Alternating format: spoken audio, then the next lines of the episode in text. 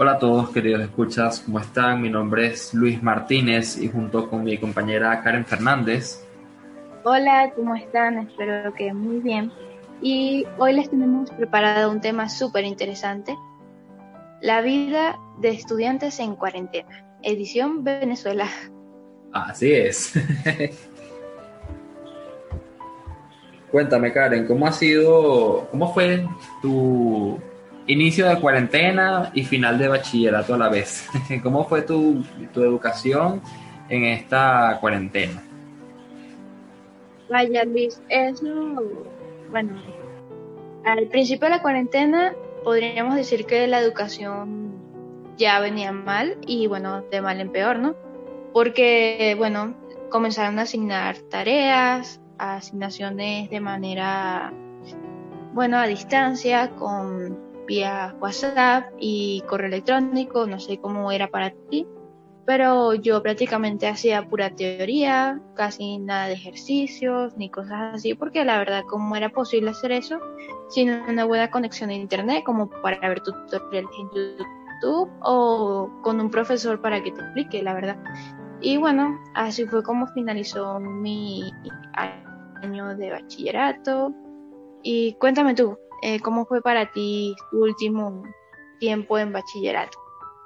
Bueno, para mí fue bastante parecido a tu, a tu esquema allí eh, a nivel de educación, ahorita al final, eh, con algunas diferencias. En mi caso, las tareas, bueno, me las encargaban, o sea, me las tenía, me hicieron una planificación, pues. Yo tenía una planificación con todos los temas, las fechas para entregarlos, las estrategias a seguir eso lo recibió mi representante y cada 15 días mi representante debía de ir a entregar personalmente en el colegio las asignaciones. Nosotros no hicimos nada por medios electrónicos. Eso no era lo ideal, pero tiene su razón y es que los profesores no disponen, no disponen actualmente de del internet para eso. Pues.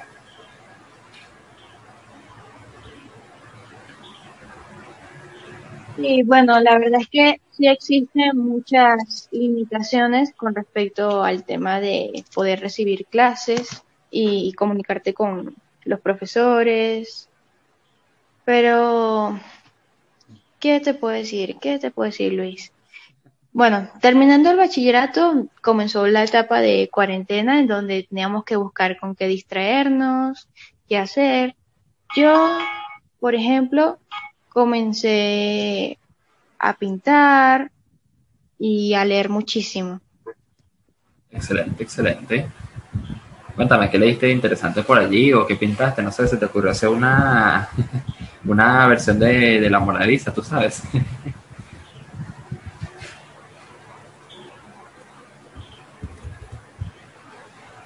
Eh, bueno, ahorita estoy teniendo problemas también con el internet, parece que no está muy bien. Súper chimbo, súper chimbo. Bueno, de hecho, aquí voy a aprovechar para comentarle a, a nuestros queridos eh, oyentes que esta es la segunda, el segundo intento de grabar el podcast, porque el primero eh, bueno, parece que el internet no le gustó, pues, porque el internet, el que estaba grabando el podcast era yo. Nosotros estamos utilizando la plataforma del Zoom, ya que estamos a distancia, para podernos comunicar y hacer la grabación, pues.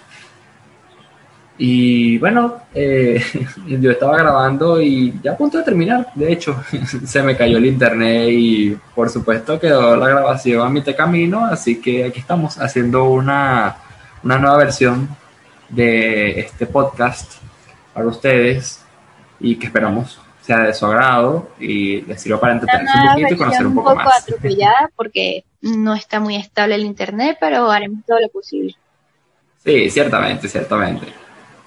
Bueno, eso de que se mantenga el internet y se mantenga la luz, porque eso, esas dos cosas aquí, bueno, si tienes internet y luz al mismo tiempo, tienes, ya estás, no, eso es un lujo aquí. Porque eso ha pasado. No sé cómo te ha sucedido a ti, Karen, pero yo en el, curso de nivelación que estoy haciendo para prepararme mejor para mis estudios superiores junto contigo, he tenido algunos problemas para, para ver las clases en vivo por la plataforma del Zoom. a veces se me ha caído el internet, bien sea a mitad de la clase, poco antes de iniciar la clase, o se me va la luz, o me suceden cosas así. No sé si a ti te ha pasado, pero a mí me frustra muchísimo cuando me sucede. Si bien es cierto de que puedes ver las clases grabadas, no es igual. La verdad es que en vivo es mucho mejor y puedes hacer todas tus, puedes consultarle al profesor todas tus dudas y así. Pero en serio, que cuando se va la luz o el internet y tienes que ver las clases grabadas o ya después de la mitad, la verdad es que es muy frustrante, muy, muy, muy frustrante, porque primero no puedes, eh, claro, no, eso tiene copyright y no puedes acceder a ello, tomarle capturas ni nada por el estilo. Y bueno, sí, es bastante fastidioso. Sí, también pierdes la oportunidad de hacer las preguntas en vivo, en el momento para que te puedan responder allí todas las dudas, pues eso es lo, principal que a uno le, causa incomodidad al respecto. Y bueno, de hecho a mí me sucedió, eso me, me, puso muy triste, de hecho, cuando me sucedió. Eh, nosotros, bueno, para que lo conozcan nuestros queridos escuchas, pues hacemos cada fin de semana unos quizzes como parte de la actividad evaluativa, es la, actividad evaluativa que nos hacen semanalmente en, este curso que estamos realizando. Y bueno, uno de los fines de semana, pues extendieron el plazo unos días más, porque hemos, creo que esa fue de hecho una semana que tuvimos que hacer unas clases de, de recuperación eh, durante el fin de semana, porque incluso uno de los preparadores tuvo problemas con el internet y no pudo darnos la clase.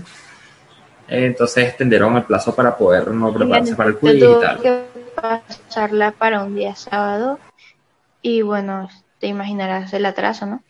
Sí, sí, ciertamente. Eso sin tomar en cuenta que al ver las clases grabadas te estás retrasando con respecto al resto del grupo. A mí también me llegó a pasar de que, bueno, ya tenías que ver una clase cuando te tocaba la siguiente y es muy, muy incómodo, la verdad. Sí, ciertamente, es súper incómodo. Pero la mayor incomodidad... existen muchos problemas. Sí, pero la mayor incomodidad es cuando tú estás presentando la evaluación y se te va la luz a mitad de la evaluación, ni siquiera la mitad, sino iniciándola. O sea, es, decir, tienes, por decir, 30 preguntas, por dar un ejemplo, cada una vale un punto, y tú vas respondiendo la número 8, la número 10, por allí más o menos, por dar el ejemplo, este, es súper, súper frustrante cuando tú vas por allí y entonces te valen los porque estamos hablando de que 20 puntos que tú estarías eh, necesitando pues para, para eh, ganar allí en la evaluación y te los puedes perder. Menos mal que el, el coordinador del curso, bueno, yo, conversé con él y me dio la oportunidad de repetirlo, pues sabiendo que había sucedido esa, esa situación en particular. Sí, sí, porque él, él está consciente y todos estamos conscientes de que es una situación que pasa en todo el país. No creo que exista alguien que se pueda salvar de un día sin luz o horas o sin conexión a internet, la verdad. Ciertamente. Y bueno, me ha pasado muchísimo. De hecho, hace dos días pasé el día, casi que el día entero sin luz, porque estaba en mi casa, se fue la luz, no pude trabajar, perdí las clases de la tarde de ese día y todo. Me fui para otro sitio, para casa de, de un amigo, tomando en cuenta las medidas, claro, necesarias. Me quedé allí incluso y por el internet y tal y qué sé yo, y algunas comodidades, y resulta ser de que también se fue la luz. Entonces no tenía luz ni internet ni durante la ni durante parte de la mañana, ni en la tarde, ni en la noche. Un día completo que tuve que perder para los estudios producto de esos problemas del internet y de la luz que hay aquí. Te imaginarás cómo estaba yo de, de molesto ese día y en serio tenía ganas de llorar ese día porque en Aguará tenía tantas cosas pendientes, tenía varias clases y todo y uff, es sumamente estresante y sumamente triste que suceda algo como eso. Sí, es definitivamente estresante, eh, porque tú quieres hacer las cosas, te, te, apasiona hacer las cosas y ya de por sí es difícil estudiar aprender, eso termina de rematar todo, ¿no? Exactamente. Y bueno, hablando de estudiar y aprender, mi, mi caso fue muy particular con respecto a los servicios. Yo no tenía internet, o sea, en mi casa no llegaba ni la señal normal, yo pues, dependiendo de los datos y no había señal. Y bueno, también tuve que irme a casa de, de un familiar para poder culminar el bachillerato y bueno, continuar con entretenimiento, porque es cierto que ahorita es muy aburrido estar sin internet. Y bueno, te, podrás imaginar que me pasó algo muy curioso, algo muy peculiar. La verdad es que no, no, lo, no lo veo como algo muy común que le pasa a cualquiera. Yo, imagínate, pasé de no tener internet un día a que me enterara de que un vecino había colocado el servicio de internet y que era muy bueno. Y yo, bueno, obviamente uno un poco escéptico al respecto, así como que ya, ¿cómo es posible que pueda suceder eso? Y yo dije, me van a robar. Me tú dijiste, bueno, aquí nunca ha habido señal en este sitio, no ha habido señal de ningún tipo y tú me vas a decir que acabas de poner un internet súper veloz, último modelo ahí, ¿qué pasó? ¿Qué pasó? Yo, yo que me van a robar, me, me, van a estafar, pero, pero lo necesito. Es cierto que ahorita, si tú quieres estudiar, tienes que tener internet. ¿eh? Eso es un factor que es obligatorio. Y yo, bueno, me voy a arriesgar. Eh, puse todos mis ahorros y yo, y que bueno, que, que por favor sea así. Y bueno, yo llamé un día sábado y ya, ya ese mismo día estaban aquí poniéndome el internet, me instalaron la antena, todo chévere. Y bueno, te podrás imaginar que, que al cargar YouTube yo estaba feliz yo te podría decir que yo andaba como Heidi por, la, por las praderas. Sí, por fin. No más vida en las cavernas. no vivir más debajo de una piedra, así básicamente. Bueno, aunque antes tampoco era que viviera una piedra totalmente. Me la pasaba todo el tiempo leyendo, pero vale. Pero no es igual, pues no es igual, eso se entiende. Bueno, de hecho, menos mal que por lo menos te puedes entretener así, Karen, porque imagínate en esta situación, teniendo que estar metido en casa, que la gente se aburre con facilidad y todo. Imagínate tú sin internet ahora, yo te admiro por tu capacidad, menos mal que por lo menos te entretenías allí, porque de hecho hay muchas personas que contando con internet, ok, y con algunas otras facilidades, este, llegan a sufrir por esta situación de tener que estar en casa, por prevenir el COVID-19 y demás. Pues sufren de depresión, fatiga, eh, ira, eh, cansancio, o sea, una cantidad de cosas que sufren a nivel psicológico por esta cuestión de tener que estar metido en casa. Y también hay, hay efectos secundarios a nivel físico. Tienes eh, cosas como el sedentarismo, por ejemplo. Si tú no, o sea, si tú no haces ejercicio en tu casa por tu propia cuenta, no sé, es una rutina, haces un, una cuestión de zumba, algo, algo que tú puedas, que tú puedas, que te pueda mantenerte en movimiento, ¿sabes? Sí, una actividad. Sí, necesitas algo porque si no te vuelves sedentario. Y mira, estamos obviando la recreación, eso es algo que también se ha perdido muchísimo, hasta incluso antes de la cuarentena, te diré. Sí, ya la recreación estaba quedando en segundo plano. Eso es verdad.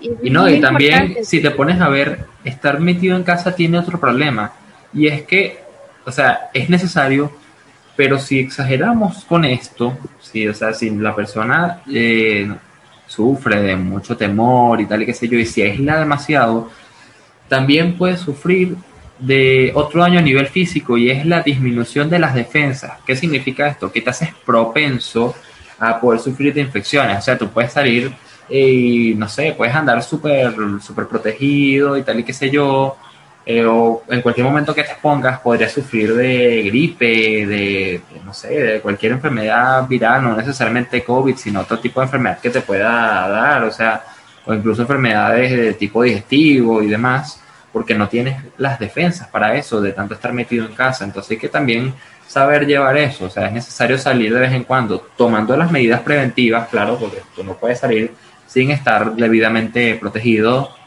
pero este es necesario, pues. O sea, eso de estar totalmente metido en casa tampoco es saludable, pues. Sí, en efecto es muy necesario distraerse de vez en cuando y salir de la casa. Importante. Y dime tu opinión sobre el sistema de flexibilización de Venezuela de 7x7. Eh, bueno, fíjate, Karen. A mí me parece que el sistema en realidad no tiene como tal sentido. O sea, en realidad eso no, está demostrado que tenga ningún tipo de efectividad a nivel, desde, el punto de vista médico, eh, y afecta mucho a los empresarios incluso a las personas. Y podría decirse también que llega a incrementar un poco el riesgo de esa cuestión del contagio, porque una de las cosas que se debe evitar son las aglomeraciones. Y el sistema establece que en la semana estricta o radical, que es donde hay limitación para el funcionamiento de, de, comercios y demás, hay un horario en el que tú puedes trabajar y en el que puedes estar en la calle. Entonces, si tú le dices a la gente que tiene que estar, porque sí, en, en, en la casa después de las, no sé, 6 de la tarde, no sé, la verdad ahorita cuál es el, el, horario al final, creo que era más o menos como a las 6 de la tarde, eh, que ya, y a las 3 deben de estar cerrados los negocios y tal y qué sé yo. Este, si tú le dices a la gente eso, la gente sale apresurada en la mañana a comprar lo que pueda, a trabajar en lo que pueda, porque también es una situación económica que influye mucho tiende a cometer muchos descuidos, eso de, salir con prisa y tener un horario fijo, tipo a las 12, tipo la Cenicienta, ¿no? sí, es sumamente, o sea, lleva varios riesgos este sistema. Y ahora, ¿qué piensas tú de esta nueva flexibilización especial que ha salido ahorita para el mes de diciembre, que comenzará dentro de pocos días? Este, cuéntame, ¿qué opinas al respecto tú? Me, parece que es lo mejor que podrían hacer ahora. En verdad que en diciembre es típico que la gente salga a comprar mucho, eh, juguetes, comida, lo, lo que pueda, pues sí. Es cierto que si es flexible el horario, las personas saldrán mucho más preventivas y también habrá, habrá mucho menos, menos personas en la calle y bueno, es mucho mejor, me parece. Claro, claro, eso se entiende, pues. Habrá quienes te dirán que quizás eso también es muy riesgoso, es muy cierto, es, riesgoso, es altamente riesgoso, de hecho, la flexibilización, este, pero podríamos decir también que en cierto modo es necesaria, ¿sabes? Porque hay muchos empresarios que están pasando por una situación difícil, producto de esta, de esta cuarentena, eh, y no solo es a nivel económico, o sea, también hay, hay efectos, como te digo, a nivel psicológico en las personas que las, empiezan a sentirse mal y demás, eh, a nivel mental, pues, eh, se sienten tristes y demás.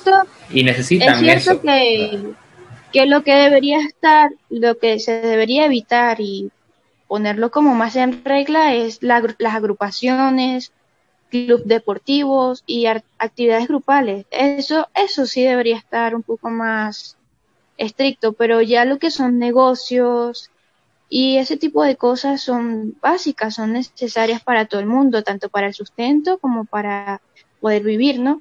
Exactamente, es necesario que haya esa apertura, pues, pero también que la gente se comprometa, o sea, que haya una responsabilidad social este, con eso de las medidas preventivas y de cuidarse del COVID y demás. Porque ese es el otro problema, que tristemente eh, aquí somos muy descuidados con eso. Hay algunas personas que lo hacen intencionalmente, o sea, porque, no sé, porque no, no, temen el virus o no creen en que eso sea verdad o cosas así, pues. Y hay otros que simplemente no tienen cómo, o sea, y hay gente que no tiene cómo estar verdaderamente preparada desde el punto de vista de lo que son los, los materiales que tú necesitas para prevenir completamente eso. O sea, tú necesitas que si el alcohol, eh, estar siempre bañándote, limpiándote, las mascarillas, que, o sea, por lo menos la que es verdaderamente efectiva, que tú, que tú sabes que te protege como tal, que está confirmado que protege verdaderamente, es la KN95, que es una mascarilla bastante gruesa. Eh, o sea, esa, mascarilla lleva creo que son 5 o 6 capas.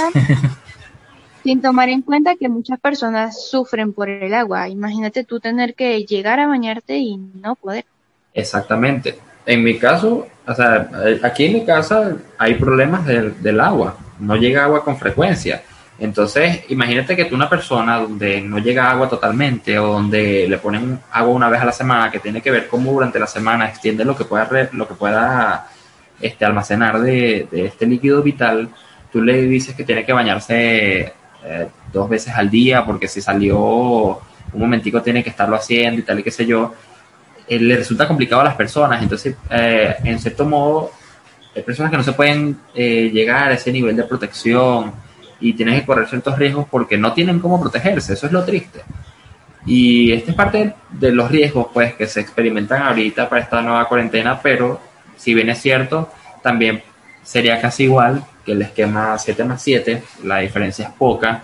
De hecho, la, o sea, podría es ponerse a, a funcionar libremente en los negocios y limitar algunos sectores. O sea, tú puedes de repente limitar que no abran las discotecas, por ejemplo, por, o sea, que eso es algo que, que aquí siempre a todo el mundo le gusta una fiesta y demás, pero puedes limitar el, funcionamiento de las discotecas. No es que los dueños de, de, esos sitios no necesiten de repente el dinero para subsistir, claro que sí, pero, o sea, puedes poner ciertas limitaciones, ¿sabes? O sea, no es que no trabajes totalmente quizás, pero tienes que tener un, unas limitaciones. Hay, hay cosas que no se pueden controlar. O, o, le dices que no, o le dices que sí, pero tiene que tener mucho cuidado. O sea, es muy delicado. Sí, sí, es algo muy delicado, verdaderamente, el tema. Y bueno, eso también es el mismo problema que con respecto a la educación. Eh, estamos en espera porque muchos han tenido que volver a iniciar sus clases eh, a través de, lo, de los medios electrónicos y algunos están en espera simplemente de poder iniciar presencial, como es el caso de nosotros dos. O sea, nosotros como es inicio de, la educación superior, no podemos a nivel, no podemos a distancia. Pues la universidad ha decidido que no es a distancia hasta el momento. A menos de que se extienda mucho, pues me imagino que quizás implementarán Y te diré algo, en, en mi opinión, lo que son los sectores de más alta, o sea, más avance educativo, como las universidades, y puede ser que incluso los últimos años del liceo, pero no es muy recomendable, pero por ejemplo las universidades deberían ponerse en funcionamiento, o sea, porque se supone que ya son mayores de edad, ya, ya se, debería ser algo permitido, ¿no? Sí, quizás lo que pasa es que hay que ser muy consciente, pues, es parte del riesgo, la el nivel de conciencia de los jóvenes y de, los niños y tal, porque hay más descuido pues en la población de menor edad, eh, pero habrá que esperar, habrá que esperar y tener paciencia, pues esperemos poder continuar pronto y seguir con nuestros estudios. Esperemos que así sea. Bueno, nos dio un gusto que nos escucharan hablar hoy sobre nuestras experiencias, una perspectiva de estudiantes en Venezuela y espero que tengan un muy feliz día y bueno, muchas gracias. Gracias por oírnos. Eh, por allí en la, la grabación pueden quizás oír que en algunos pedazos, no, no, sé si, si, es así, podrían oír en la grabación que en algunos pedazos el, sonido se distorsiona, eso es a causa del internet, algunos problemillas de conexión que hubo en medio de la grabación, pero esperemos que esté todo bastante bien y que puedan disfrutar de este podcast. Adiós, nos vemos luego.